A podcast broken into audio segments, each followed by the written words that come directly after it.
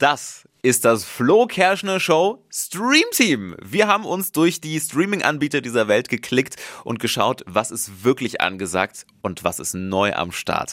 Und ich freue mich tierisch, denn es gibt jetzt neue Folgen von Only Murders in the Building. Die ersten beiden Staffeln waren mega erfolgreich. Und jetzt ist Staffel 3 draußen. Zwei Folgen sind seit dieser Woche auf Disney Plus schon verfügbar geht in der Serie um äh, Charles, Oliver und Mabel. Verbunden durch ihre, ich sag mal, Begeisterung für True Crime Geschichten, werden die zu Amateurdetektiven in einem New Yorker Wohnkomplex, in dem ein Mord geschieht. Super spannend. Und die starten dann dort einen neuen Podcast, um diese Rätsel zu lösen, die in diesem Wohnkomplex sich so auftun. Spannend, lustig, manchmal auch ein kleines bisschen strange, aber für mich schon fast Kult. Only Murders in the Building, neue Folgen jetzt auf Disney Plus.